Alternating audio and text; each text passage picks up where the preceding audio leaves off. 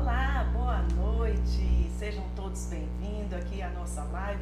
Nós estamos com um pequeno atraso, mas nós estamos aproveitando esse momento para outras pessoas entrarem aí no nosso link, aí no nosso canal do YouTube do Ministério 1 a 1. E enquanto isso, enquanto a gente espera mais algumas pessoas entrarem, aproveite e compartilhe. Mande, mande mensagem para seus amigos, para suas amigas, irmãos, parentes, para que eles possam também entrar nessa live hoje. É uma live muito especial, porque nós estamos comemorando o Dia Internacional da Mulher. Aliás, não só o dia, o mês, né? O mês da mulher. E nós temos hoje nessa live duas pessoas maravilhosas, convidadas assim do coração para falar sobre a vida delas, algo maravilhoso que nós temos para vocês. Só que antes de eu apresentá-las, eu quero falar um pouquinho sobre o Ministério 1 a 1. Porque algumas pessoas não conhecem o Ministério 1 a 1, não sabem o que vem a ser o Ministério 1 a 1. Nós somos uma igreja, uma igreja evangélica, genuinamente bíblica. Então, preste atenção no que eu estou falando. Nós somos uma igreja genuinamente bíblica, ou seja, a Bíblia para nós é, é, o livro que é o manual de vida para nós, é o que norteia a nossa história, é o que norteia a nossa vida. Nós acreditamos na Bíblia como as escrituras sagradas, como a palavra de Deus para nós. Então, o que a Bíblia diz, nós fechamos com ela. O que a Bíblia não diz, nós não inventamos e nós nos calamos. Então, este é o Ministério 1 a 1, uma igreja reformada, cristã, totalmente bíblica. Então eu tenho um recado para você. Você que está sem uma igreja, você que é um cristão e tem procurado uma igreja que pregue a palavra como ela é, a Bíblia, a, como ela é de verdade, esta é a igreja para você. Ministério 1 a 1. Sabe onde nós estamos? Em Brasília, no Jardim Botânico, e a igreja ela está instalada ao lado do shopping do Jardim Botânico. Então, Brasília, Jardim Botânico, ao lado do shopping, Ministério 1 a 1.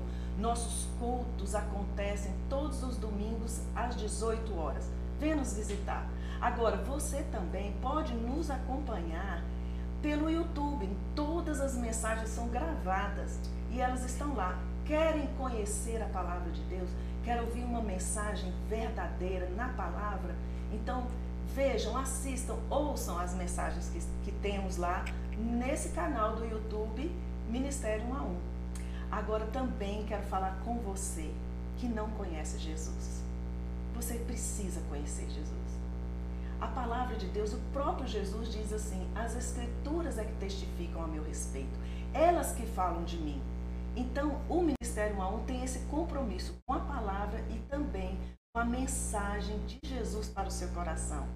Então, você que não conhece Jesus e quer conhecê-lo de perto, quer conhecer também Escrituras Sagradas, venha para o Ministério 1 a 1. Nós estamos em Brasília, no Jardim Botânico, ao lado do shopping do Jardim Botânico. Domingo, todos os domingos às 18 horas. E aproveite aí para mandar o seu link aí dessa live para os seus amigos. Não deixe de mandar esse link, de convidar, compartilhar. E se você ainda não se inscreveu no canal do Ministério 1 a 1, a oportunidade agora. Se inscreva para que você possa ter acesso a essas mensagens, a essas palavras de Deus para o seu coração. Então vamos lá para a nossa live. Gente, nós temos aqui hoje duas mulheres maravilhosas duas mulheres muito especiais. Elas são especiais por causa da história de vida delas. E eu quero apresentá-las para vocês e nós vamos conversar com elas agora. Então está aqui ao meu lado Mariana Neres. Mariana Neres é secretária nacional de proteção global. Ela está ligada ao Ministério da Mulher, Família e Direitos Humanos. E também temos a Emily Coelho, que é secretária nacional de Juventude. A Emily também está ligada ao Ministério da Mulher, Família e Direitos Humanos. Gente, que privilégio, que alegria ter vocês aqui. E olha, já vou antecipando para as pessoas que estão nos assistindo que realmente elas têm algo hoje para receber de Deus através das suas vidas.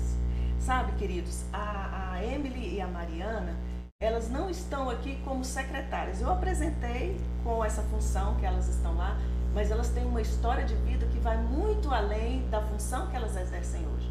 Então nós vamos já passar para elas e vamos conversar agora.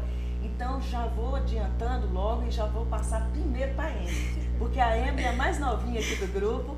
Quando eu conheci a Emily há poucos dias, eu fiquei assim impressionada, porque uma jovem tão jovem e está fazendo uma diferença nesse país. Então, para começar, Emily, olha, seja bem-vinda, Mariana, seja bem-vinda. Obrigada. Emily, diga quem é você? Quem é a Emily Coelho?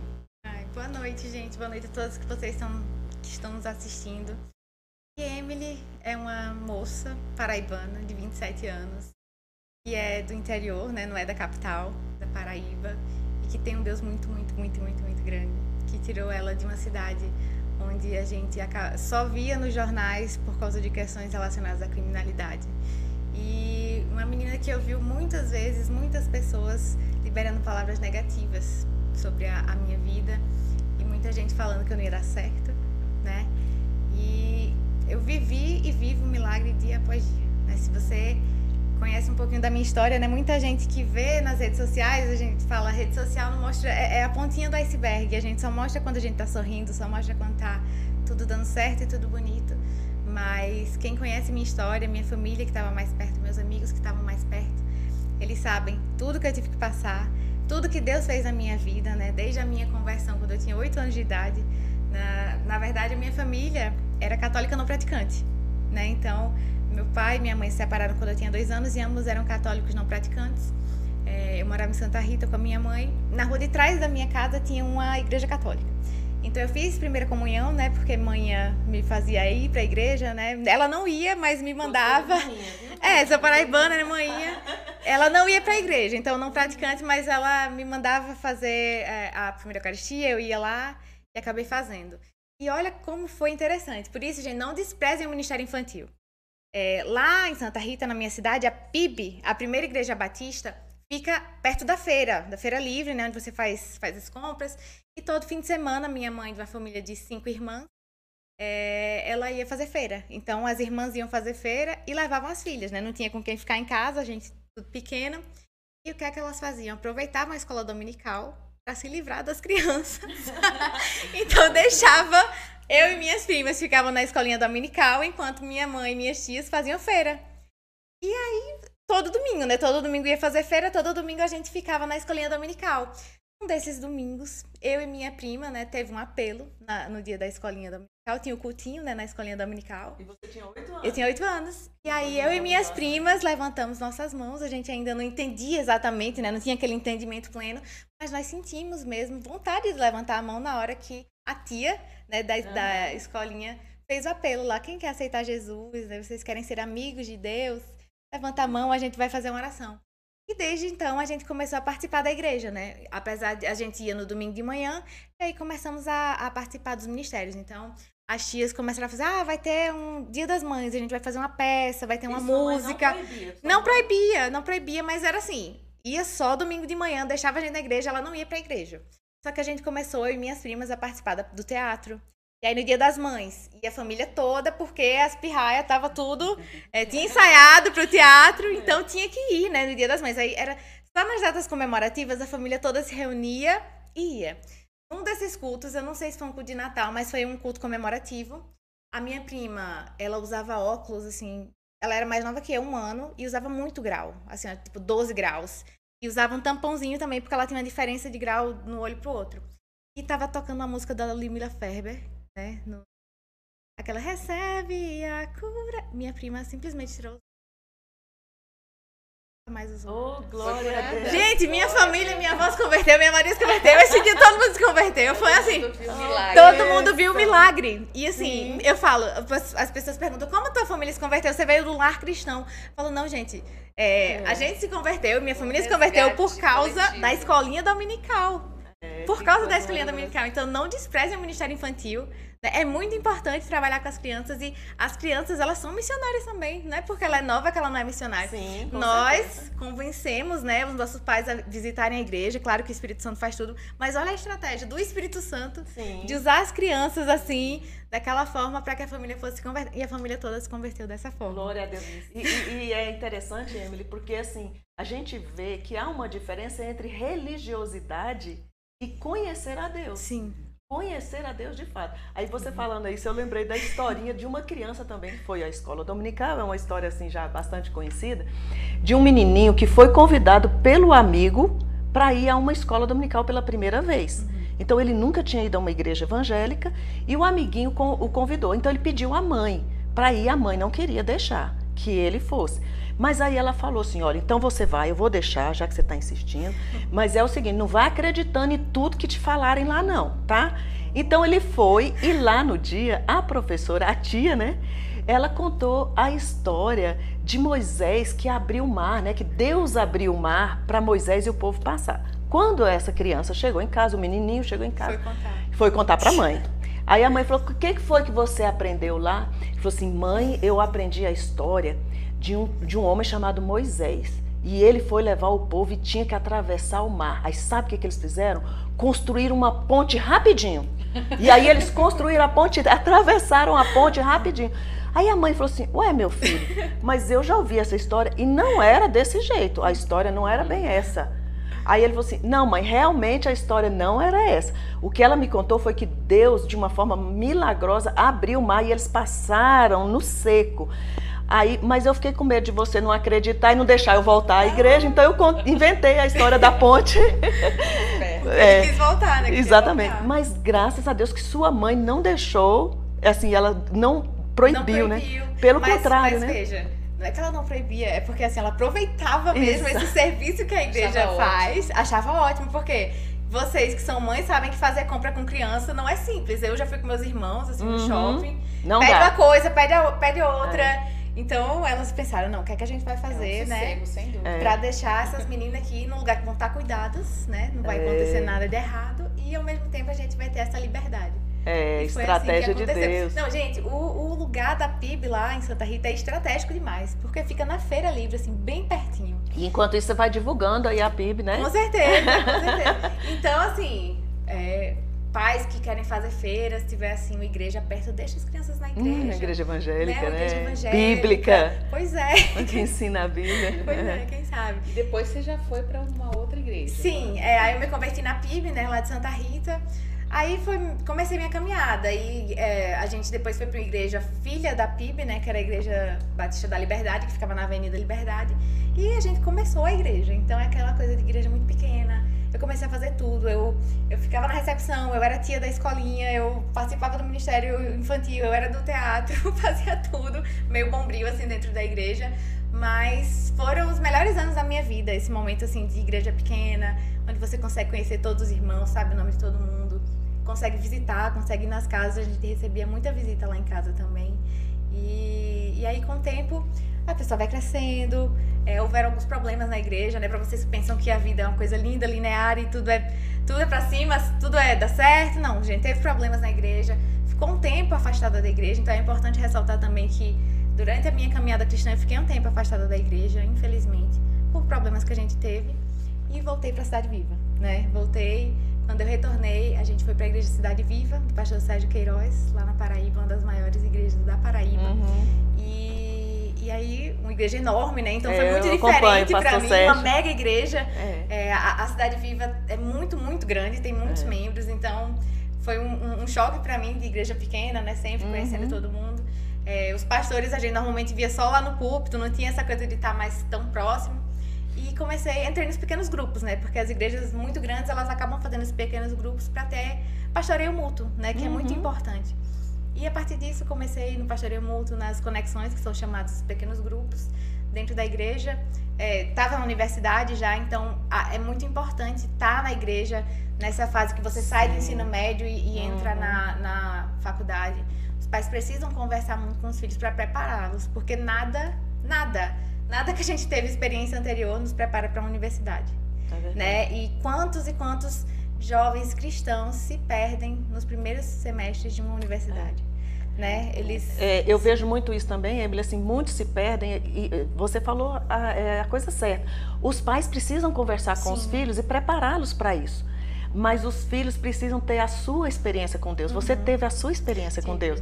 Você não foi levado, você não, a sua fé não é a fé do seu pai, da sua uhum. mãe. A sua fé é a sua fé. Isso. A sua experiência é a sua experiência.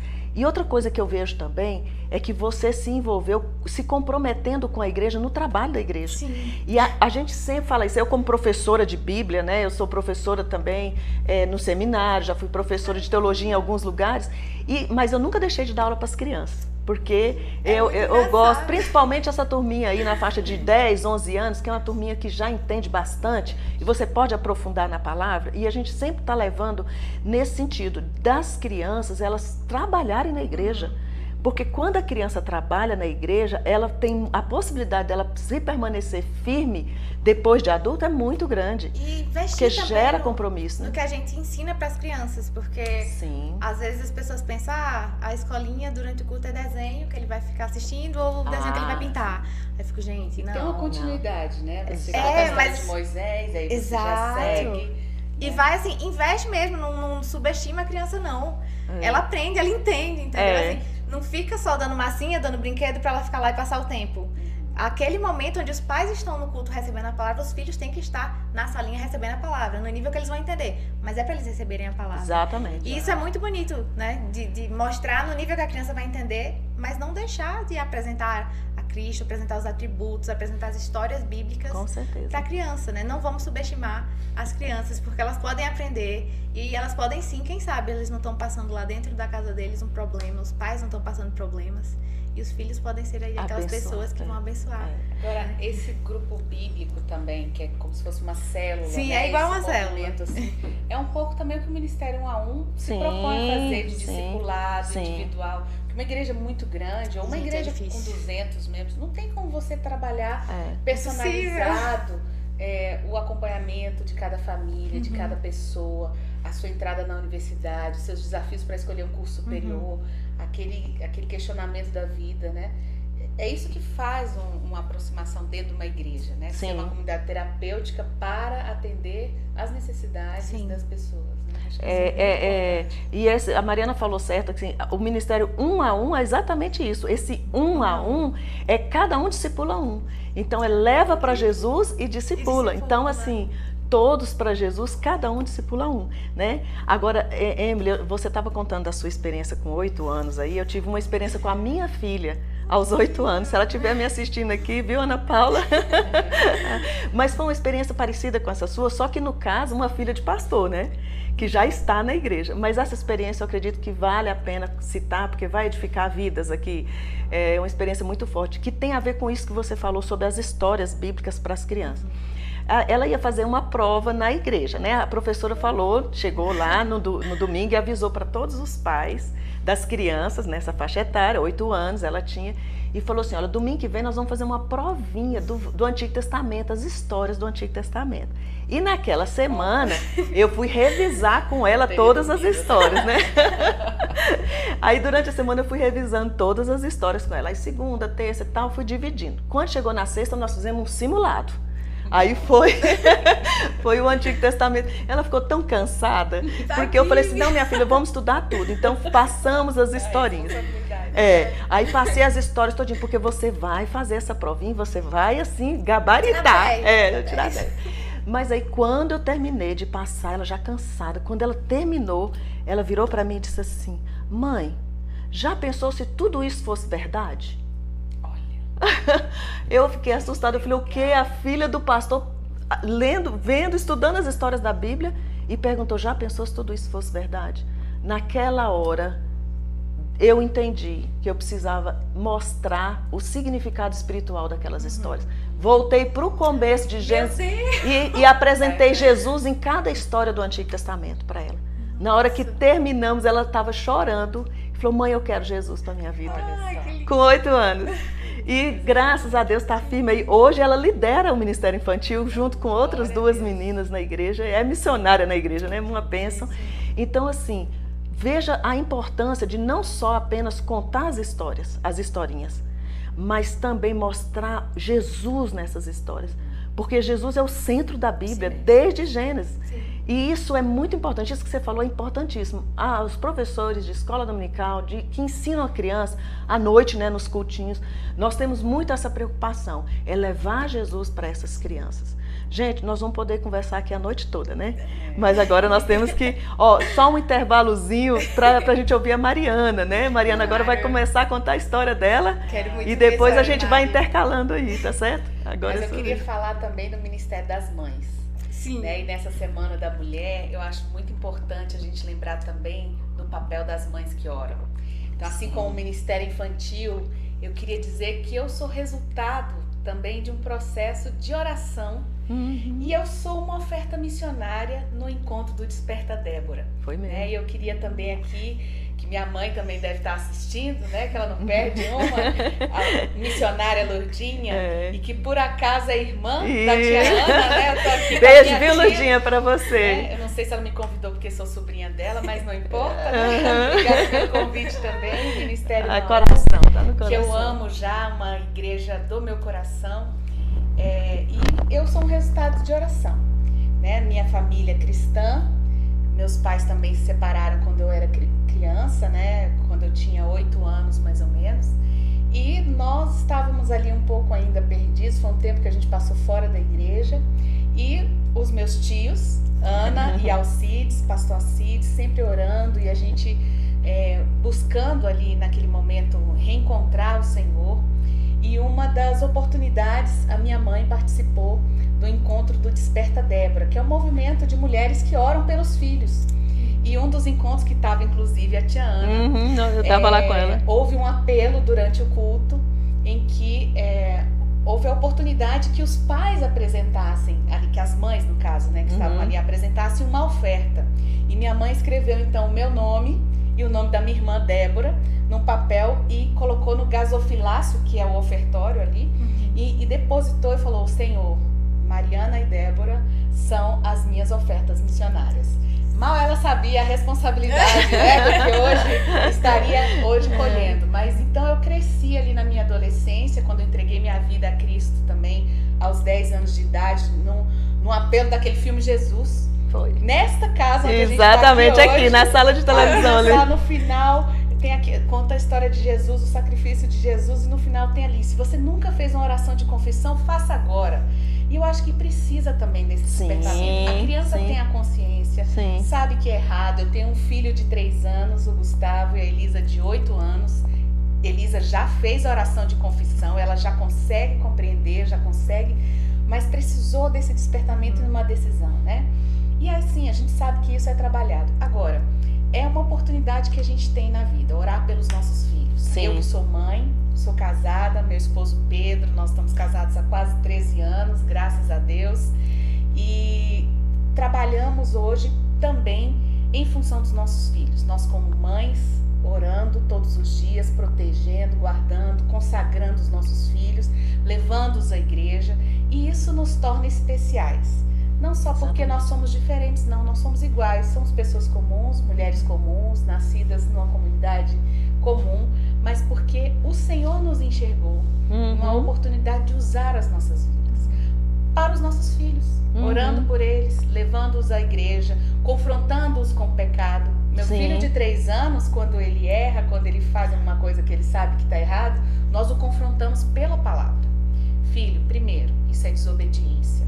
Desobediência é pecado contra Deus. Uhum. Você está ferindo mandamentos. Né? Tais e tais e tais mandamentos. Então a gente fala, vamos pedir perdão a Deus e você depois vai reparar com a sua irmã o que você fez, com o seu pai o que você fez. Então a gente busca fazer isso pela palavra. E é isso que nos coloca numa condição de diferenciação, talvez, em relação a outras pessoas que não conhecem essa verdade. Né? Por isso que nessa semana da mulher eu queria aqui também registrar e agradecer a oração das mães. Da minha, que orou por Sim. mim, que dedicou, que todos os dias, né, tem feito isso. Minha mãe, Lourdinha, que eu amo muito, vou chorar. Ai, e, mas a gente fica emocionada mesmo, é, gente. E a oportunidade também da gente estar tá aqui falando para mulheres. De mulheres, isso, com, com mulheres, mulheres e para elas. Né? por elas, com elas e para elas. Gente, e realmente, olha, a Jesus faz toda a diferença na nossa vida. É, é, eu, eu queria muito, assim, sabe, se a gente pudesse abrir a mente de quem está nos assistindo e poder, assim, colocar na mente, no coração o que significa servir a um Deus verdadeiro, um Deus que é o único capaz de transformar a vida e fazer a nossa caminhada ser um pouco mais leve, né? mesmo em meio às lutas, em meio às dificuldades. E o recurso que nós temos da oração é algo poderosíssimo, né? Mas só tem esse recurso quem tem essa ligação com Jesus, né? Quem tem essa ligação no céu, Sim. essa sintonia direta com Deus. Às vezes as pessoas pensam que é apenas pedir, apenas orar, mas não é. Você tem que ter um coração ligado a Ele. Jesus é relacionamento. É relacionamento. Aí ele falou assim: quem crê em mim e, e permanece em mim, pede e Deus vai atender. Mas tem que permanecer, tem essa premissa de permanecer nele, né? Agora a gente precisa escutar também, né? A gente ora, a gente fala muito, nós mulheres costumamos também nos perder muitas vezes nas nossas ansiedades, nos nossos desejos, a gente é acha que consegue. Eu, por exemplo, com 12 anos, 13 anos, alguma coisa assim, eu me lembro que eu achava que eu ia ser missionária na África. Ah, eu também eu ia achava. me desbancar pra lá. Não, todo culto missionário eu tava lá. Eu tava lá me na leva, frente. Senhor. Também. Rios, Rios, eu vou pra África. Aí um dia eu sentei com o pastor Cides até. E ele, missionário, sempre foi né, uma pessoa de visão, sempre é, nos, nos, desafiava a estar no ID, né? Com, com Ana Maria, e a gente sempre se envolvia com a história dos missionários, respondia as cartas, orava pelas nações, e assim, e eu recebia muitas palavras. E a Lurdinha, sua mãe também, né? Apaixonada Sim, por missões, todo que eu contagiou ia, todo mundo. mundo. Em várias igrejas, Sim. na Assembleia de Deus, na Batista, tudo quanto era conferência missionária, a gente estava junto, a gente tem primos missionários, né? É. E a gente sempre se envolveu. E minha mãe fazia coleção de Globo. Você tem ideia do tanto que ela amava as nações. Sim. É. E orava e enviava as filhas para as nações. E eu assim, eu vou para as nações. E aí um dia Deus me chama para ser a secretária nacional de proteção global. Na hora que eu vi esse nome, eu me lembrei de todas as promessas Glória que o Senhor Deus. tinha na minha vida lá atrás que eu achava que era África. E o Senhor falou assim: "Eu vou te mandar para o Brasil. Começa aqui no Brasil. Proteção global". E eu me veio na mente assim várias Uhum. vezes aqueles globinhos, as conferências missionárias, o tanto que a gente orava, né? Mostre ao mundo de Deus Pai. E a gente vive, vive isso hoje. Mas como que a gente hoje consegue atuar, né? Nós somos servidoras públicas, nós temos a nossa fé, obviamente, né? Nós temos, inclusive, compromissos institucionais de defesa de direitos, inclusive o direito à liberdade de crença. Sim. A gente não está ali para impor uma religião, para impor uma fé, mas para cumprir ordenanças, para cumprir legislações, para cumprir a Constituição, para se valer disso, trazendo na nossa vida, né, através dos valores que a gente defende ali, que são bíblicos, né, aquilo que é compatível com a palavra de Deus. Uhum. E essa é uma forma Sim, né, da com gente- certeza. as pessoas que estão nos ouvindo, como que eu posso ser missionária onde eu estou? Na minha faculdade, cumprindo ah, ah, o meu curso de graduação, dentro da minha casa, na escola dominical, dentro da igreja, lavando uma louça, né, fazendo uma comida, estando numa, no comércio. Porque o Senhor nos chamou, não foi para que a gente for, tivesse, vivesse uma vida medíocre. Penso assim, na Sim, média, né? sim. Não foi para simplesmente o fim em si mesmo, mas para a gente impactar vidas. Onde a gente está, onde a gente foi plantado. Né? Tem uma frase que fala que o seu campo missionário é a pessoa que está do seu lado. assim. E Sim. assim, essa frase me Começa impactou por porque eu, eu queria também, eu falava que eu ia para as nações, que eu ia para a África. E por muito tempo eu achei que eu ia mesmo, e eu ficava todo culto que tinha. Tinha cultos mensais, né, específico para falar sobre missões. Depois o Senhor começou a queimar meu coração pelo Nordeste, sou paraibana. Pelo semiárido paraibano. Eu fui fazer missões na. Teve uma, uma mega trans, né? Que a Jesus Transforma, da Junta de Missões Nacionais. E eu passei 15 dias no interior da Paraíba fazendo missões. Olha que né? assim, foi muito legal. Eu fiquei, eu fiquei assim, assim, a gente pensa muito, ah, eu quero ir para a África. E eu sempre questiono as motivações. Até hoje eu questiono muitas motivações dos meus desejos, né? Por que eu quero isso? É realmente algo que Deus tem pra mim ou é porque é legal? Ou é porque as pessoas vão e eu acho bonito? Uhum. E, e aí eu comecei a pensar, mas eu preciso ir para lá para fazer missões? Não, eu não preciso. Exatamente. E hoje eu tenho 50 milhões de jovens que estão sob os meus cuidados e que têm a gente como referência. E esse é o meu campo missionário também. né? Com A minha certeza. secretaria é o certeza. meu campo missionário. Quem está ali me auxiliando, os servidores que estão me auxiliando, eles são meu campo missionário. Né? Interessante isso, porque eu também, nesse movimento de evangelismo, acho que eu tinha uns 14 para 15 anos, eu já evangelizava nas ruas de Brasília, minha cidade, onde ali no CONIC, e- e 25 anos, né? É, mas Por continua, aí. viu? Acho que continua é, aquele. Era, era assim a rota onde tinha garotos de programa, população em situação de rua, e era. Eu, assim, meu coração sempre ardeu por esse grupo. Pessoas em situação de rua, e eu tava ali com as meninas de programa. Toda semana a gente conhecia já as pessoas, os garotos de programa. Então, assim, aquilo ardia no meu coração e eu não conseguia me conformar com aquilo. Uhum. Como que essas pessoas continuam aqui nessa vida subjugada a esse lixo? sendo colocadas né, num segundo plano é, as pessoas em situação de rua, as pessoas que faziam programas, né, se prostituir, vender o corpo, era algo que eu pensava assim, como que a gente pode interromper esse ciclo? Né? Então foi aí que eu descobri que existia o curso de serviço social. Eu me formei em serviço social na Universidade de Brasília, porque eu pensava assim, eu vou trabalhar com esse grupo. E foi o que eu consegui uhum. começar. Trabalhei 16 anos na assistência social. É, passei no concurso público, fui me especializando, me tornando cada vez, aprimorando meu conhecimento técnico, científico, buscando através da academia, dei aula, busquei assim para trazer assim a existência, a melhoria daquilo que eu podia mudar na realidade. Isso também é ser luz. Sim, com é fazer certeza. diferença, é ser missionário. Não necessariamente entregar o folheto, também é importante entregar o folheto, uhum. levar a cesta básica, é, levar é, medicamentos, né, no meio de uma guerra, igual a gente está vendo hoje, né, muitos missionários na Ucrânia, Sim. nesse contexto de guerra, muitas é, juntas de missões envolvidas, trazer os afegãos para o Brasil, a gente está vendo todo esse movimento e é importantíssimo que isso aconteça. Mas a gente tem várias formas de influência sobre a nossa realidade. Então, é, naquele momento, então, eu vi a oportunidade de trabalhar no contexto que eu tinha, mas eu fui me especializando. E hoje, estou à frente de uma secretaria que coordena a política nacional da população em situação de rua. Nós estamos trabalhando moradia para a população de rua. Olha que bênção. Estamos trabalhando resgate das pessoas das ruas, as pessoas LGBT, para trazer outras oportunidades de empregabilidade para além da que está oferecida para elas, que é a prostituição. Uhum. Pela falta de escolaridade. Da dignidade, né? Traz dignidade. Você fala assim, enxerga o ser humano Sim. por trás de grandes violações de direitos. Então, isso hoje nos coloca numa condição assim, de ter paz. Sim. Porque quando a gente sabe que está no lugar certo, uhum. Deus traz paz ao nosso. Sim. A gente é. não fica em conflito em saber que ah, eu não devia estar aqui, eu devia estar fazendo outra coisa. Deus confirma no nosso coração, é esse o caminho, vai. Uhum. É, então, é, Mariana e Emily, e, as, e às vezes a gente acha o seguinte: vocês estão numa posição que engloba muita gente envolvida, então a gente até pode dizer assim: nossa, vocês estão alcançando muitas pessoas.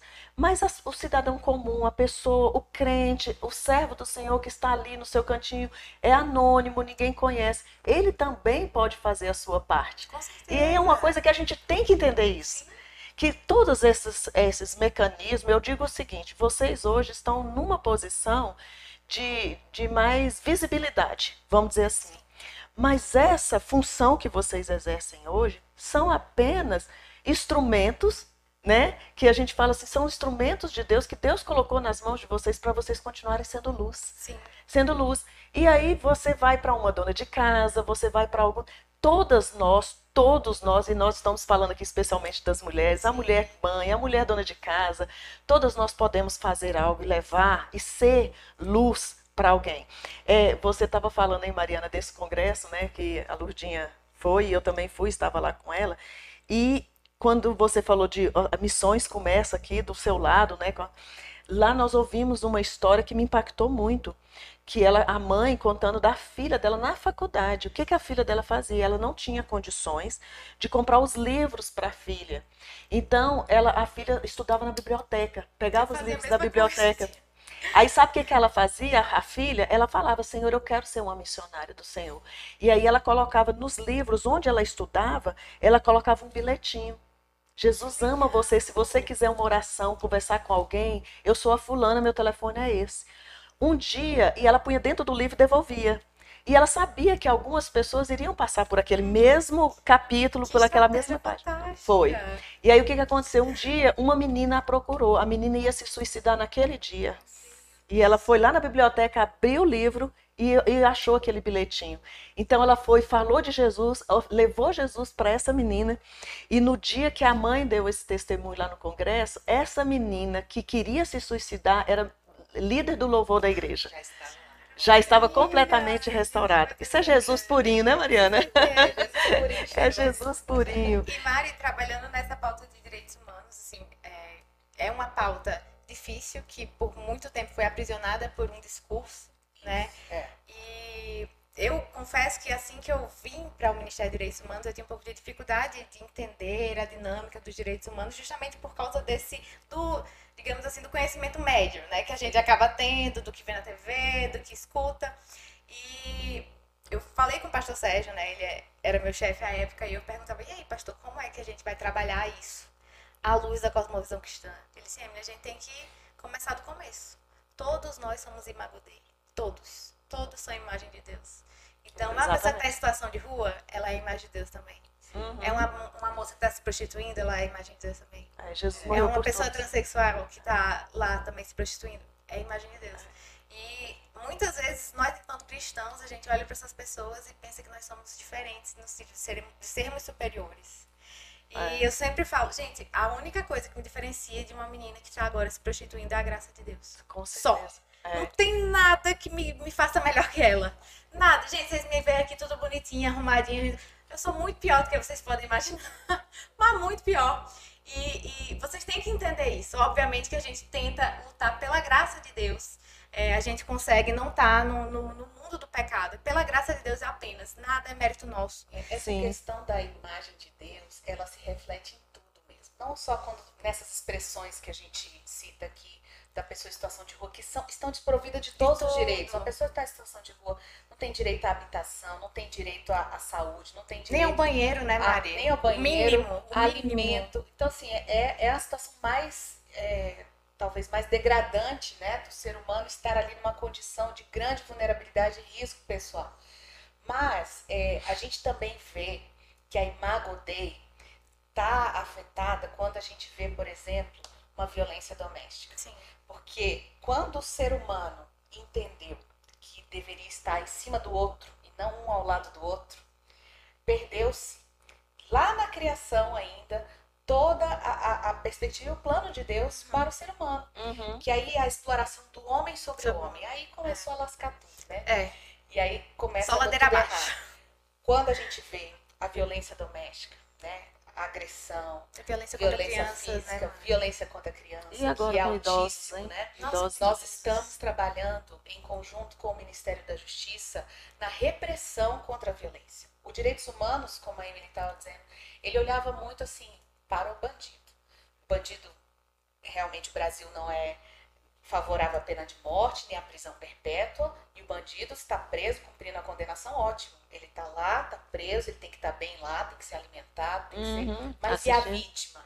Quem está olhando para a vítima? Tem, tem quem está olhando... Né? Pois é, como é que está essa e para a família da, da vítima? Né? Então, este governo tem trabalhado na repressão fortemente e no cuidado da vítima. Nós temos o nosso Disque 100, que é um canal de denúncias, hoje para receber denúncias de violações de direitos de toda a natureza, de criança, violência contra a criança, contra o idoso, contra a mulher, contra a pessoa, né, é, morador de rua, pessoa com deficiência, é, pessoa, estrangeiros. Sim, todos, todos os tipos de violência. E tem um canal específico para a mulher, que é o 180, 180.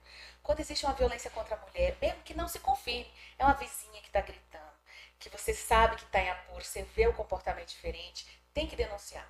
E a gente tem observado, temos feito várias operações. Já foram duas operações para resgatar pessoas idosas que estão sofrendo violência doméstica contra os filhos, violência patrimonial, piorou, que é o filho né? que pega o, o, cartão do pai que, de aposentadoria. Sim. Isso é violência. Uhum. Né? E são várias outras formas de violência. Então nós tivemos aí uma das maiores é, operações de apreensão, de prisão mesmo desses agressores de idosos. Nós tivemos é, agressores de mulheres presos. Uma das maiores operações que nós tivemos também é a Operação Maria da Penha, a Operação Resguardo, que foram operações da Polícia Militar, Polícia Civil, Polícia Federal, Rodoviária Federal, todos engajados na proteção da mulher.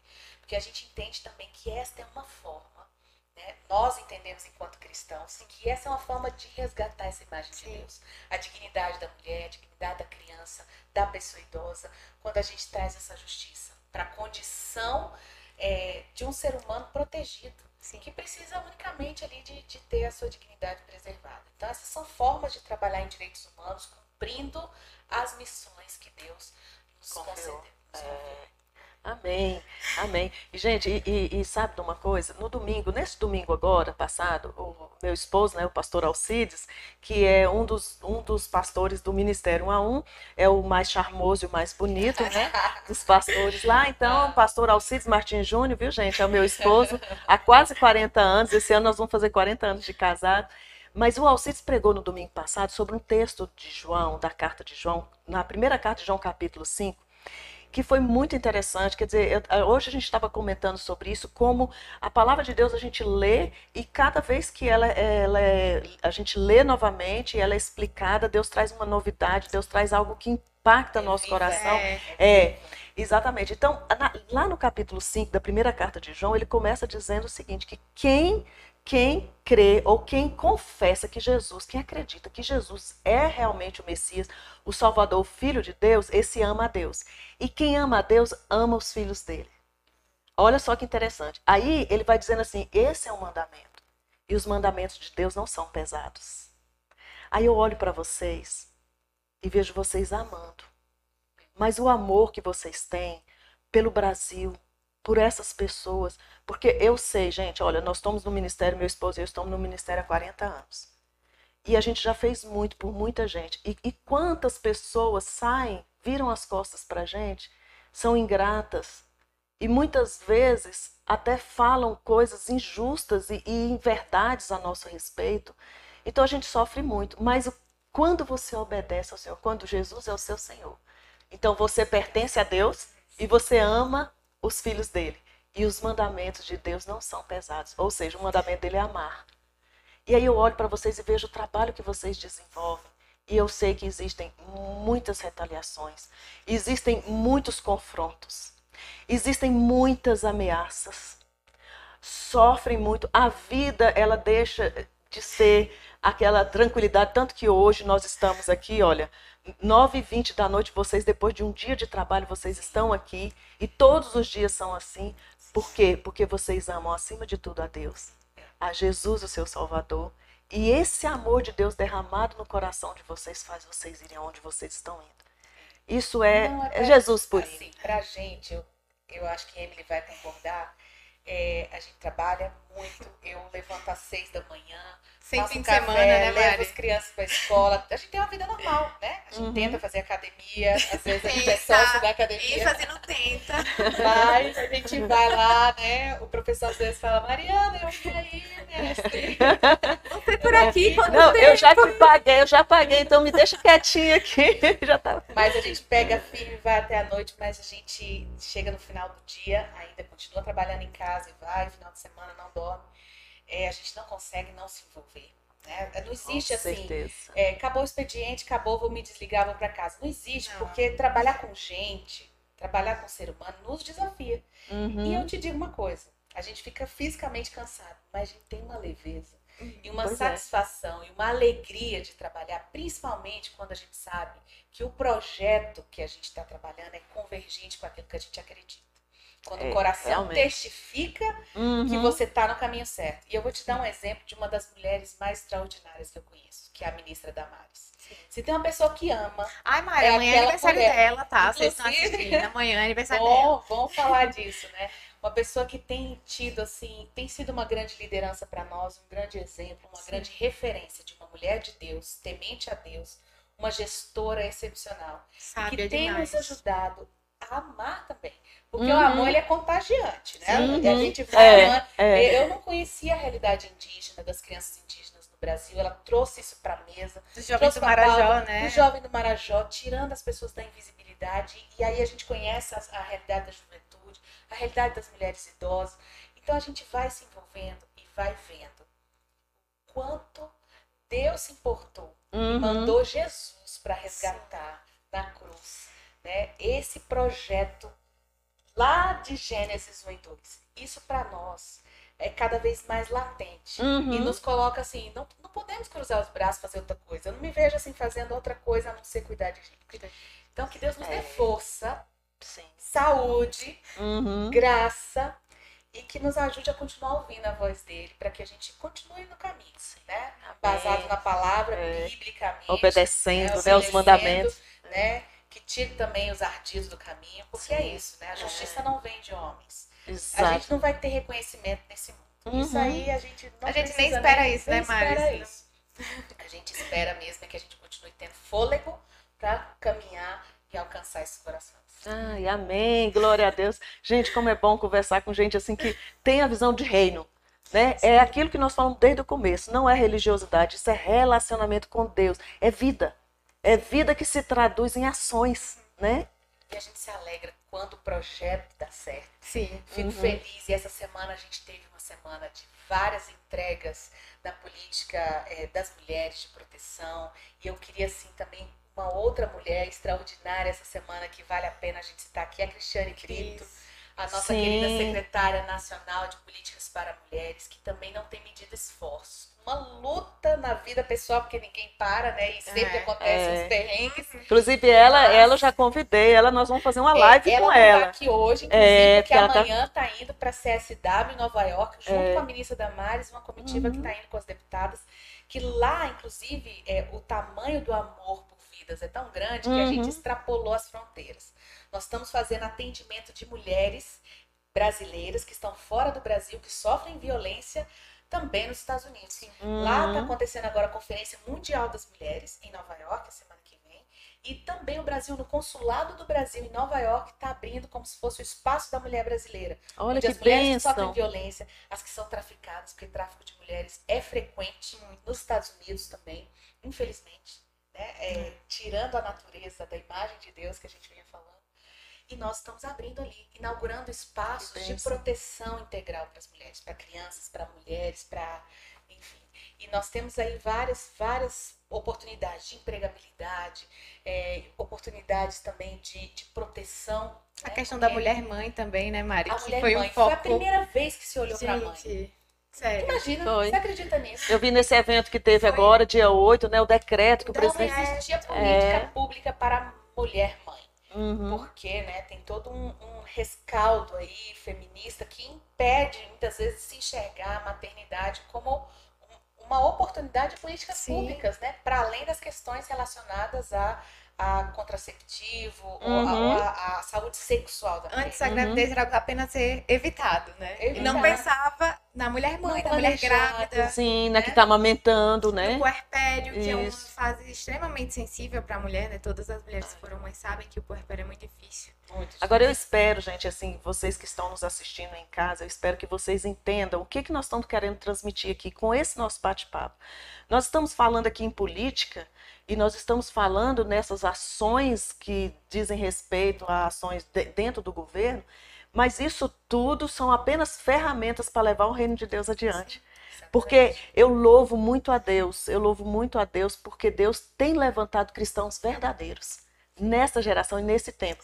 Gente, e outra coisa também que eu tenho reparado, é, eu estou muito feliz, eu tenho louvado muito a Deus assim. Quando começou a pandemia, nós vimos muitos cristãos sumirem das igrejas né?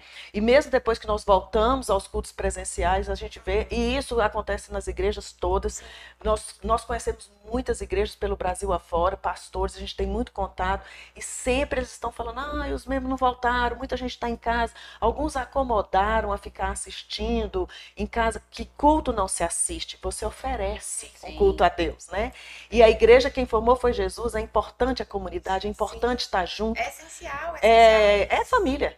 Família tem que estar junto. Então, assim, alguns sumiram e tudo. Eu vejo que é uma, uma forma que Deus está trazendo de realmente levantar a igreja verdadeira, né? Quem são os verdadeiros cristãos comprometidos com a família de Deus, com o corpo de Cristo, né? Com Jesus acima de tudo e com o corpo de Cristo.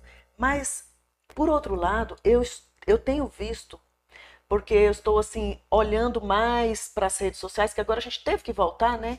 Eu, como sou professora de história bíblica, eu falo assim que eu sou jurássica, né? Porque o meu negócio é história antiga, é o mundo bíblico, né? Aí é minha praia. Então agora eu estou aprendendo a, a olhar mais as redes sociais, a entrar mais na internet. E sabe qual foi minha surpresa que eu tenho assim louvado a Deus? Eu estou vendo pessoas tendo encontros verdadeiros com Jesus. Pessoas que não acreditavam em Deus pessoas completamente céticas que estão tendo um encontro com Jesus e com a Bíblia. Gente que estava se voltando para a Bíblia. Então, o que, qual é a conclusão que eu chego? Nós estamos chegando a um momento no, no mundo em que esse vazio existencial e essa forma como o mundo oferece um, uma opção de vida para as pessoas que é ilusória, ela está caindo por terra. Está chegando o um momento que o ser humano ele está em busca da verdade. E quando ele tem a oportunidade de conhecer a única verdade verdadeira, como diz Francis Schaeffer, né, o filósofo cristão do século passado, a única verdade verdadeira, né, é quando a pessoa tem essa oportunidade, a vida dela é completamente transformada. E é o que vocês estão falando, até o que você faz, o fato de você trabalhar o dia inteiro, o fato de você ter todo esse desgaste, é leve. Mas sabe por quê? Porque assim, é, existe uma diferença da centralidade. Na hora que você decide levantar a mão, dizer sim para trabalhar no teatro, na portaria, levando água, limpando o chão da igreja, dando aula para a escola dominical, você tira a sua pessoa do, do centro, centro, da sua é, vida. É, é verdade. E você coloca Cristo, porque você quer fazer tudo por ele. Isso é realmente uma transformação genuína que, é. que acontece na vida da pessoa. É. O que eu vejo assim é que existem também outras igrejas que fazem o contrário, né? Que estão uhum. fazendo o contrário. Eu estou vendo que as redes sociais estão ajudando isso. Uhum. Nesse momento tem muita gente se voltando para Deus que está buscando, está encontrando. Sim. Mas eu vejo Mas o contrário também. Tem. Contrário, né? É o contrário de que é tudo para mim, é. né? É curso antropocêntrico, né? É o tal dos direitos, né? É. é. A, o evangelho tem que ser para mim, as questões do governo. O Deus de promessa, tudo promete, tudo, tudo promete. Eu não tenho deveres, é eu só tenho direitos. para mim, por é. mim. É. Né? Eu acho que aí também a gente está tá com uma falência muito grande é, em relação a essa concepção, uhum. do, essa posição de Deus, né? Do plano de Deus. Mas tem um livro que é Deuses Falsos, né? Que é muito bom esse livro, inclusive indico se vocês quiserem ler depois. Mas ele fala que o nosso coração é uma fábrica de ídolos. Com e o nosso coração é. é. E assim, o primeiro ídolo, o ídolo mais fácil pra gente já somos nós mesmos. Uhum. Né? É. Eu já ouvi... E a gente tá nessa geração onde é. gente, nós somos nossos próprios ídolos. Uhum. Né? A gente se ama é. acima de qualquer outra coisa. É. E aí já vai o primeiro mandamento, já vai assim, é. já tá lá fora. É. Né? Então, e, e, é muito, muito importante que a gente perceba isso. Isso entrou na igreja. É, é isso que a Mari falou. Entrou muito. Com o homem no centro, com o homem tem que ser sua vitória, você tá aqui para Deus te dar as coisas. Eu digo, gente, Deus não tem que dar nada pra você. É tanto que você. Ele não te deve nada. Se ele der alguma coisa, é, é graça de Deus. É, é graça. É. E, e, você não merecia, ele foi lá e fez. Ele já deu o filho dele. Mesmo sem a gente merecer. Com certeza. E olha, e você vê que hoje, você falou uma coisa certa, assim, a gente vê algumas igrejas trabalhando em torno mesmo da pessoa. É. Então, toda a liturgia de um culto, de um culto ela é voltada para agradar Nem a pessoa. A Será que ela vai gostar disso? Será que ela vai gostar daquilo? Ela vai sair daqui satisfeita? Quer dizer, e isso faz realmente com que exista. Inverteu, né? Sim. Você não está indo prestar culto a é, Deus. Você é. está indo lá para ser agradado. É para receber. Pra... Ou seja, as pessoas querem as bênçãos de Deus, não o Deus da bênção. E é né? é por isso que elas adoecem. Sim. Porque elas não, o ser humano ele nunca é capaz de estar tá satisfeito. Você uhum. tem hoje um emprego, amanhã você quer outro. Você uhum. anda de ônibus hoje, amanhã você tem um carrinho, você quer outro carro. Você tem uma casa pequena, né? Então, assim, sempre você nunca vai ser satisfeito, porque é isso, né? O consumismo, essa, essa cultura do consumo, isso nunca vai te satisfazer. Uhum. Mas a partir do momento que a sua vida não é mais sua, que você entrega para Deus, Deus ele traz essa satisfação e essa e essa paz, essa tranquilidade que tudo vai bem. Uhum. É. Se você hoje tem, se não tem, né? A, a, a ansiedade do coração ela tem é, afugentado muita gente. A gente tem visto um sofrimento absurdo. A pandemia também agravou muito foi, isso, né? Que foi. ela foi uma lente de aumento. Na minha avaliação, é, seja, é. até já existia, já é, só foi mesmo. Então, aflorou, olha, né? Aumento do suicídio e automutilação. Uhum. Hoje eu estava com um médico uh, aqui de Brasília e ele me falou, Mariana, na pandemia, o que eu tive de aumento de automutilação de crianças. Crianças, crianças pequenas, é. 7 anos, 8 anos. Então, os Meu pais Deus. também precisam estar alertas uhum, a isso, né? Uhum. São os boicotes, né? O, o a, a, às vezes, a, a, compulsão por comida ou outras formas de se boicotar, né? Porque muitas vezes, assim, acaba que, que se perdeu nesse caminho, uhum. né? Então, até uma forma da gente buscar voltar Cristo para o centro. Sim, uhum. né? Quem é realmente que importa ser adorado, ser reverenciado, né? receber todo o fruto do nosso trabalho. Somente Cristo. É. E é isso que a gente tem buscado né, viver né, para a nossa vida. E ao, buscar o reino de Deus, outras coisas são acrescentadas Sim. mesmo, né? Isso, vivendo isso. É, reino e justiça é. primeiro e depois o resto. E você sabe, Mariana, assim, é, Emily, você está aqui em Brasília há três anos, né? Sim. Veio da Paraíba sozinha, a família toda. Então, assim, quer dizer, houve um momento, tem sido, eu sei que não deve ter sido fácil para você sair de lá. E, então, assim, nós temos também aspectos na nossa vida em que a gente, nossa fé é desafiada, né? E, e você, por exemplo, nessa, é, de, de ter vindo para cá sozinha, se você tiver até alguma coisa a respeito disso, de como Deus trabalhou você para você viver longe da sua família, mas firme no Senhor, né, na certeza do cuidado dele. E eu vejo, por exemplo, a Mariana agora nessa nessa luta dela com esse câncer, né? E agora já está se aproximando de uma cirurgia. Até a, as pessoas que estão nos assistindo aí, nós pedimos que você esteja em oração pela Mariana. Nós cremos na cura, nós já estamos assim confiantes e certos mesmo. Essa enfermidade que, que acometeu a Mariana, ela só veio para mostrar mais uma vez o poder de Deus na vida dela. E como testemunho vivo, porque ela ainda vai dar muito testemunho da, dessa, dessa cura, né? Porque desse, desse mover Deus ele nos surpreende a cada dia assim. Quando ele trata a gente como filha, nós uhum. somos muito amadas por Deus. E no começo eu até é, ouvi alguns testemunhos, né? E ouvi algumas pessoas perguntando assim: esse câncer é uma punição por algo que você recebeu? Hum. Eu não vejo assim. Claro. Né? Eu vejo como graça e oportunidade hum. agora de eu receber sobremodo elevado assim o a favor graça. de Deus na minha vida.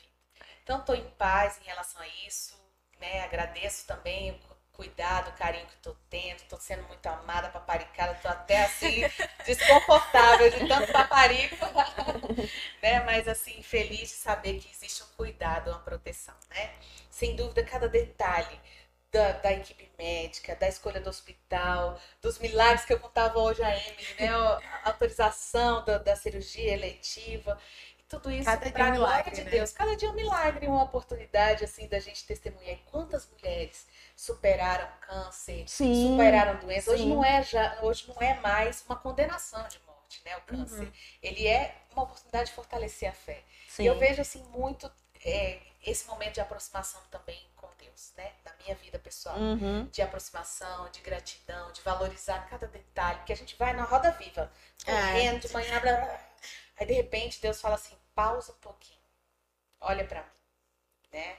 Vamos voltar a ter aquele momento que a gente tinha de intimidade? Uhum. Vamos voltar àquele, àquele uhum. nosso combinado, que era só a gente que sabia, o nosso combinado. Então, assim, aí você para e fala, realmente, vamos ajustar os eixos e vamos caminhar. E graças a Deus que nós estamos aí. Deve acontecer nos próximos dias, né? O câncer de mama, fazer a mastectomia. Não tinha ainda compartilhado com todas as pessoas, mas conversei aqui com a Tia Ana que uhum. já, já estou pronta para isso. Tem hora que a gente desanima, tá? É. Não, nós é. não somos super heroínas, não. Com tá? certeza. Pelo contrário, Nossa, tem hora que a gente chora, a gente é desanima. Outro dia eu tava lá chorando em casa, assim, pensando, né? Será é. que vai acontecer? Por causa da incerteza, né? A gente confia no Senhor, sabe que Deus cuida mesmo. Da ansiedade, a gente quer comer chocolate. Eu eu tá aí, se a Renata estiver me ouvindo aqui, ela ah, mas, ó, ela rejeitou comer uma torta comigo, tá, gente? Então ela tá segurando. tá segurando. Yes, yes, eu não vou contar o que eu fiz, não. Ah. Eu fui, eu, ó, eu esqueci de contar uma parte, que eu fui pra Genebra, dentro da ONU, tá? Proteção Global. Lembra lá das promessas que eu estaria Ela é internacional, lá? tá, gente? Nas nações, que me emocionou muito. Mas o que eu ia dizer é que eu tive de trazer chocolate suíço, né? Com certeza. Ai, não, mas Com foi certeza. assim, só um, só um agrado, né? Sim, um mimo. É. Para mostrar assim, o quanto Deus tem cuidado de nós a cada dia. Né? Mas, Mari, torna... é, é lindo ver a forma como ter Cristo impacta na forma como nós enxergamos as coisas. Né? Porque, como tu falou, as pessoas ficaram, ah, será que isso é uma punição que você tá tendo? Igual os amigos de Jó, né? Quando Jó tava passando por tudo aquilo, ah, Exatamente. ah, o teu Deus Exatamente. e morre. Não, e os amigos que falaram para ele que ele estava passando por aquilo, por, por algum pecado, ele falou assim, não, não, então... E é... assim, é, tem uma música do, do Rodolfo Abrantes que ele fala que das minhas, das minhas feridas sai a poder para curar. E eu acho assim, que é um testemunho fantástico, depois eu te mando E tudo que a gente passa, por exemplo, o fato de eu ser filha de pais separados é algo que já me aproximou de muita gente para conversão. Olha aí, né? Que eu sempre enxergava isso como uma desgraça na minha vida. É. Fiquei, Deus não me ama porque os meus pais separaram e eu senti que a culpa era minha. Uhum. Então, assim, muita gente também sente isso. Eu tive muita dificuldade de enxergar a paternidade de Cristo na minha vida porque eu não tinha um pai presente.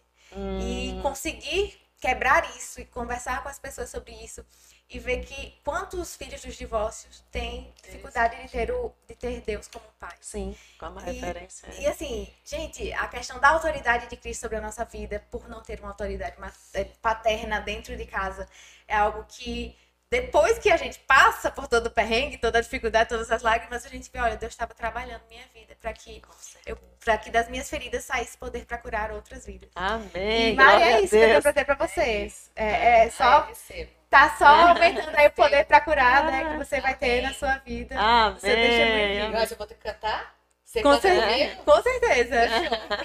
Mas olha, eu, eu acredito que essa live hoje, essa live já está servindo para curar muita alma por aí, viu? Porque realmente, assim, olha, eu também estou passando por uma experiência e, assim, eu, eu tô com um problema na coluna, né? E fui ao médico e o médico falou que não tem jeito, eu vou ter que fazer uma cirurgia. E é um problema até assim, não chega a ser grave, mas é um problema muito sério.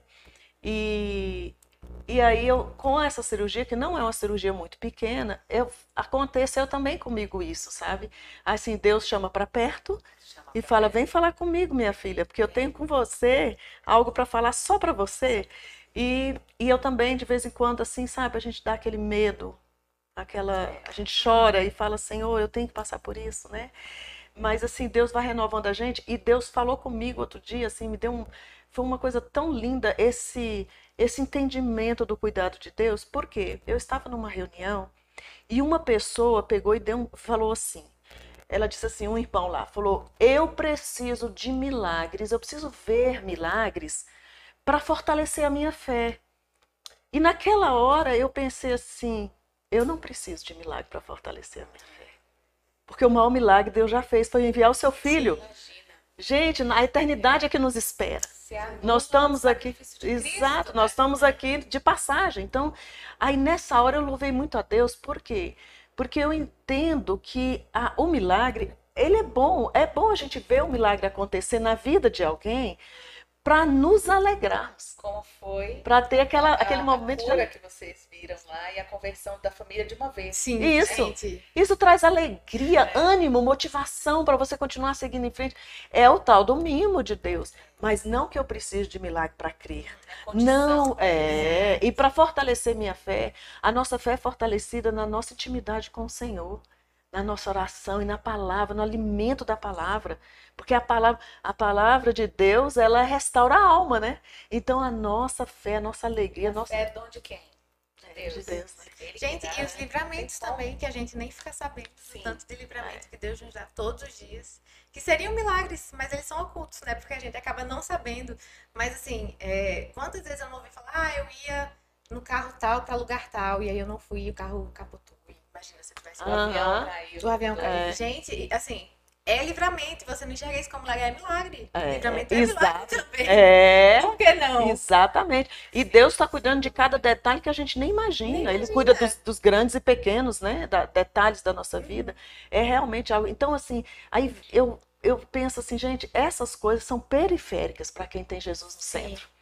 Quem, quando Jesus é o centro, essas coisas são periféricas.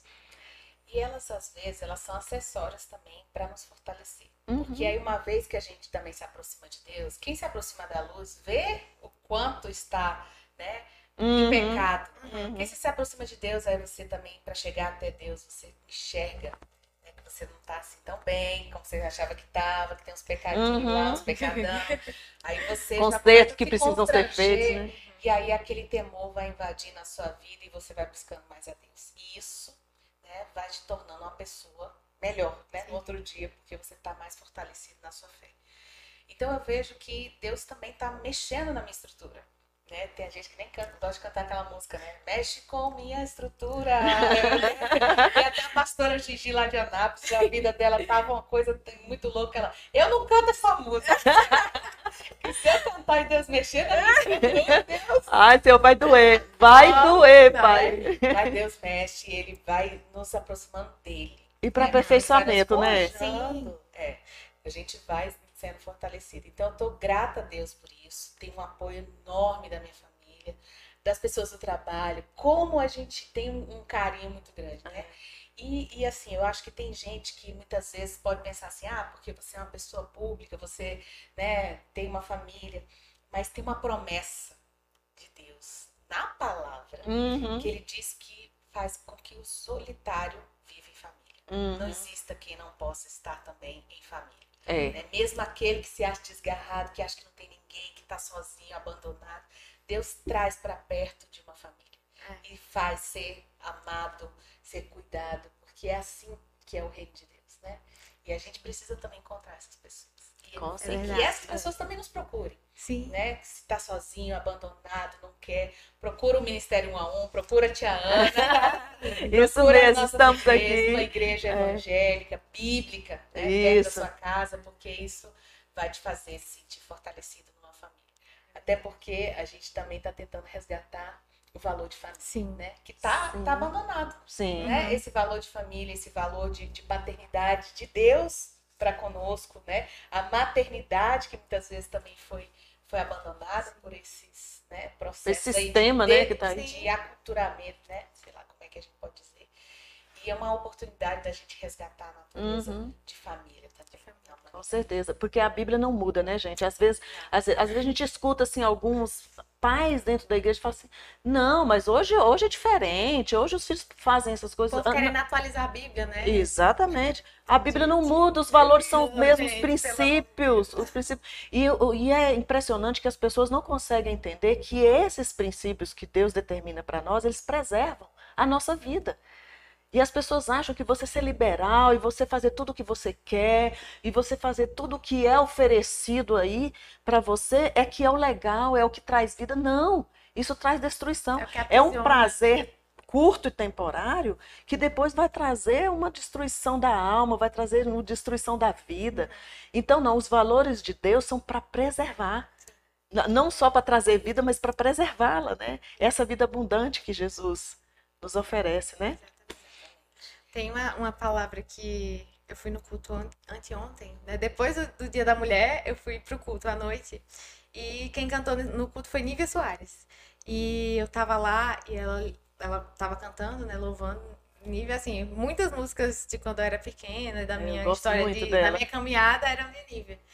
E aí ela começou a falar repetidamente é, que ela estava liberando uma palavra, né, sobre a vida das mulheres, era só mulheres, né, que estavam lá, que era justamente assim, ela falou que Deus ele está vindo nesse tempo para abalar o que é abalável, para que o que é eterno permaneça. Olha e eu lindo. peguei pra mim, eu já tô chorando capada, descabelada. Cheguei e tirei logo o salto, porque eu disse, show de nível, não dá pra ficar com salto aqui, como é que eu vou pular? É. E aí ela falando aquilo eu me acabando de chorar, gente, pelo amor de é Deus. É lindo, que, que... glória a Deus. E aquilo também pra mim, eu libero pra vida de vocês que estão assistindo, pra vida de vocês que estão aqui, que esse é um tempo de abalar o que é abalável para que o que é eterno permaneça. Amém. amém. Eu libero amém. isso sobre a vida de todos vocês. Amém. Amém. Eu recebo, Emily. É, você também precisa cuidar, né? Da sua saúde. É, eu tô procurando. É, tô cuidando, tô cuidando. Até demais agora. Frequentar mais a natação. É, o Pilates, eu tô no Pilates agora, aí chego lá, aí falo pra fisioterapeuta lá assim, já te paguei, deixa quietinha aqui, deitada aqui, vambora, vambora. Tá cobrando boleto, né? Tá é, a gente é. precisa mesmo, né? Mas eu queria falar sobre essa questão do corpo. É, eu recebi um livro no final do ano, eu tive o diagnóstico do câncer em janeiro, mas eu já estava com suspeita, né? suspeita ano passado, eu recebi um livro da oncologia nutricional. Um amigo, Eduardo, trabalha comigo, secretário Eduardo Melo, de algumas pesquisas, assim, como a alimentação ela influencia também hum. na nossa vida. E essa é uma forma da gente também resgatar o mandato social uhum. de Deus lá no Éden, uhum. né? da, uhum. da, daquilo que Deus nos deu para dominar sobre a terra, mandatos uhum. culturais, né? E a gente acaba também desvirtuando, a gente come mal, a gente também é, a gente não, não, não cuida do corpo que é tempo do Espírito Santo. Né, Mari? Não dorme direito. Essa questão da gente trabalhar, essa compulsão por tudo isso, isso também atrapalha. E eu queria também desafiar quem está nos ouvindo uhum. pensar que isso faz parte também da nossa natureza, daquilo que Deus criou. Sim. Então, uhum. para a gente resgatar a natureza de Deus, a imagem a imagem de Deus, faz parte também a gente cuidar da nossa saúde. Sim. Então, eu tenho buscado, tirando a parte do chocolate, já confessei meu pecado aqui, por favor, a gente confessa o pecado, arrepende e deixa. Mas, a gente, mas eu tenho buscado também ter uma, uma alimentação mais saudável, ter uma rotina. Não era o que eu gostava, eu odeio academia. mas eu né, tenho feito isso graças à minha irmã Débora, meu exemplo. Né? É. Débora, Débora anda trinta e tantos quilômetros na trilha. Não, ela era top. E aí um dia o professor perguntou qual é o seu alvo na academia? Eu falei, ser como Débora. ela é meu alvo. Então, assim, ter uma alimentação mais saudável, buscar ter assim, isso também torna, né? É, uhum. Retorna a natureza daquilo que Deus nos criou. Uhum. Isso desinflama o corpo. Desinflama sim, o corpo, sim. nos ajuda a ter uma qualidade de vida, uhum. nos ajuda a prolongar né, aí a nossa qualidade de vida, a nossa velhice, né? né? Nosso envelhecimento é. ativo e saudável, é. né? Que a gente tanto defende. Então, eu queria também aqui desafiar é. não só a leitura da palavra, sim, né? vida, de oração, vida de oração, comunhão na igreja, mem membresia, Isso. compartilhar, confessar pecado entre as irmãs aqui. Passa meio mútuo, né? É, é, e também Mas a gente cuidar da nossa é, é. saúde, do nosso saúde, corpo. Do e olha, eu vou te falar uma coisa, parte do que eu estou vivendo hoje na minha coluna foi por falta de ter cuidado antes. Muitos, vocês podem reparar que aí você vê má postura, é, ficar muito tempo no computador. Aquela... Aqui, ó, e acha assim. que. É, inclusive, falei isso para Cristiane Brito, né? Dei esse conselho para ela. Falei, cuida da sua saúde, a Cristiane, né? Falei com ela, porque ela tá. Eu falei assim: olha, você só tá com duas hérnias aí. Eu não vou nem te falar como é que eu estou, porque você chora. Mas acontece que é isso, a gente precisa cuidar mesmo.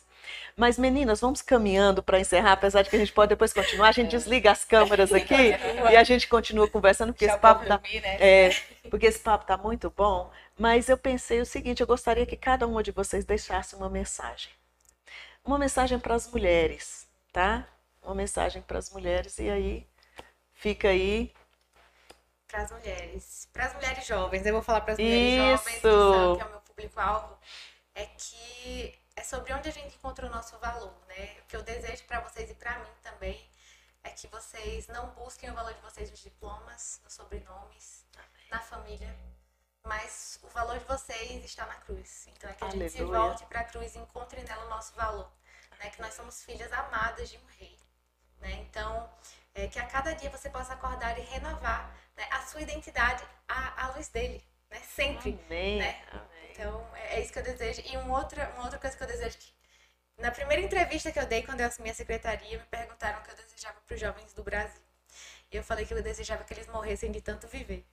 Então eu desejo muita vida, né? Vida em abundância, vida com Cristo. Amém. Amém. Mas isso serve também para as Claro, não, não, deixa a anciã para mim, porque agora aí vai chegar a minha vez. Você agora está na média aí, aí. Média. É, então... Terceira idade é comigo aqui. Não, tá perto, tá perto. Você tá, você tá ansiosa. Não, tô nada, tô nada. A coisa que eu mais gosto é quando alguém fala para mim, nossa, você tem 58 anos? Não, parece, você parece ter 45. É exagero, né? Mas nada eu falo assim, obrigada, obrigada, mas eu tenho. Então deixa a parte dos 58 para mim. O jovem fala. é de qual idade? De 15 a 29. De 15 a 29. É. Eu tô com 39. Eu passei só um pouquinho. Isso, um pouquinho. então fala para as é, meninas aí. Eu, eu, na verdade, eu casei. Fala aí quando casei. Um dia antes do seu casamento. Então você nasceu, casei, ela né? nasceu, exatamente. Um dia antes do seu casamento. A minha irmã estava lá no hospital e eu casando, exatamente. Ela nasceu no dia 17 de dezembro e eu nasci, de, eu casei dia no dia 18 de dezembro. Então temos 39 anos aí, vamos fazer, né, 40 anos. Mas, o meu recado para as mulheres mães, vou falar para as mulheres mães esposas, né? Primeiro que assim, a nossa família, ela é a base, mas ela tem que estar alicerçada em Cristo. Então não adianta a gente buscar também correr de um lado para o outro, é, ficar tentando organizar nossas rotinas, nossa vida, preparar ali família, menino na escola, as, as obrigações né, dentro de um casamento, se a gente não tiver pautada em Cristo.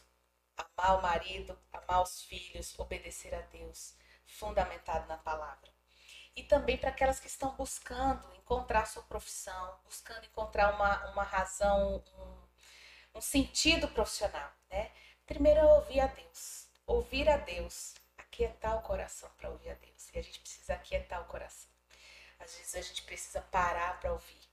Né? Parar para ouvir e deixar que Deus fale conosco. Isso se dá como? Pela oração por oração. Oração, inclusive, é intimidade com Deus, é falar com Deus, é de manhã. E às vezes a gente fala que não tem tempo. Ah, não tenho tempo para orar, não tenho tempo para buscar Deus. Tem.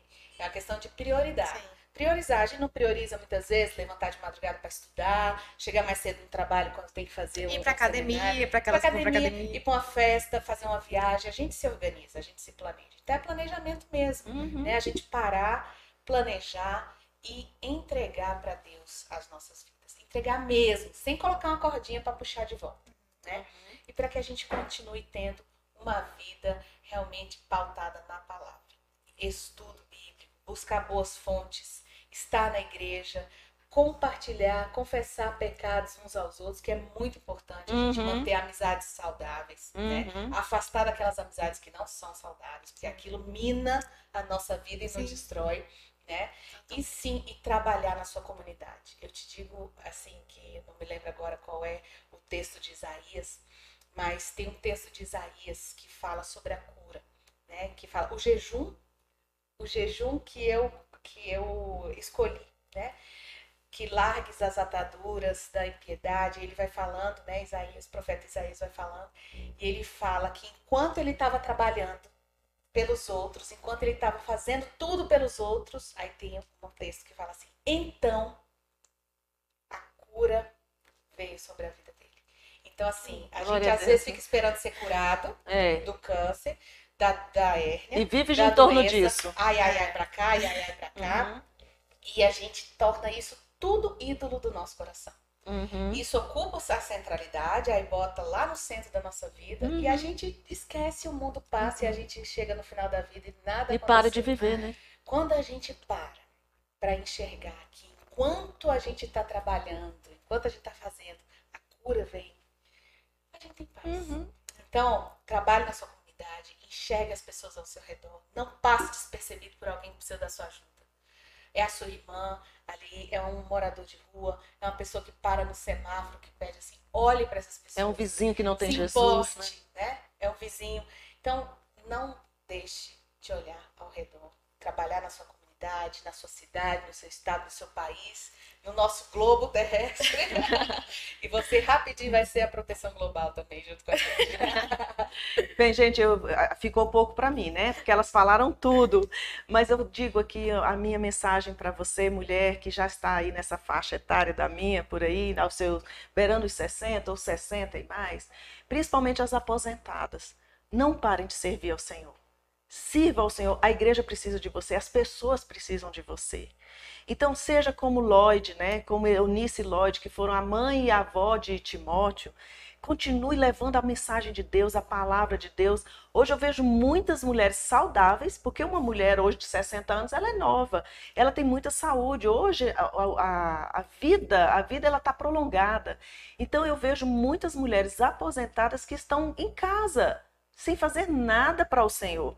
Então não deixe, vá para a sua igreja, procure o seu pastor e ofereça para você trabalhar.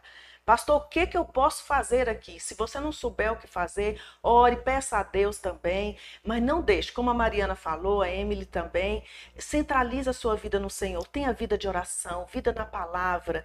Ame a Jesus acima de tudo. Deixa que Ele cuida do resto. Deixa que Ele vai cuidar das suas enfermidades, Ele vai cuidar dos seus amados, mas não centralize a sua vida nas coisas que te pertencem, para aquelas pessoas próximas de você, são os seus parentes. Às vezes a mulher fica dos netos, dos filhos, dos sobrinhos, e ela esquece de que existe um reino que precisa ser levado adiante. A mensagem do Evangelho, aquelas boas novas de grande alegria. E não é porque você chegou aos 60, 70 que a sua missão aqui encerrou. Pelo contrário, você tem muito ainda para oferecer, porque além de conhecer a Jesus, além de ter o amor de Deus no seu coração, você tem experiência de vida, você tem maturidade de vida, você tem muito mais para oferecer do que você imagina. Então, queridos, nós vamos aqui caminhando para o final, encerrando essa live, desejando a todos assim uma bênção muito grande do Senhor Jesus para o seu coração, para a sua casa, para a sua família, para a sua vida de um modo geral. E não se esqueça de compartilhar esse vídeo. Compartilhe, essa live ficará gravada. Então compartilhe esse link e se inscreva aí no canal Ministério 1 a 1 do YouTube e você, como nós falamos no início, é nosso convidado a vir visitar a nossa igreja. Estamos em Brasília, no Jardim Botânico, ao lado do shopping do Jardim Botânico, Ministério 1 a 1, todos os domingos às 18 horas. Um grande beijo no seu coração e que Jesus te abençoe. Beijo, obrigada. Obrigada, Emily. Obrigada a vocês. e muito obrigada, viu, meninas, por, por participar desse momento tão especial.